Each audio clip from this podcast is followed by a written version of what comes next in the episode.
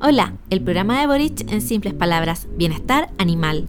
Se mejorará el Programa Nacional de Tenencia Responsable poniendo énfasis en el control reproductivo, considerando la sobrepoblación de animales callejeros que viven bajo condiciones indignas.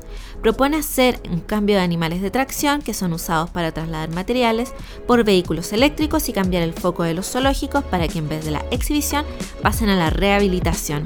Búscanos en las redes sociales como Profes por Dignidad.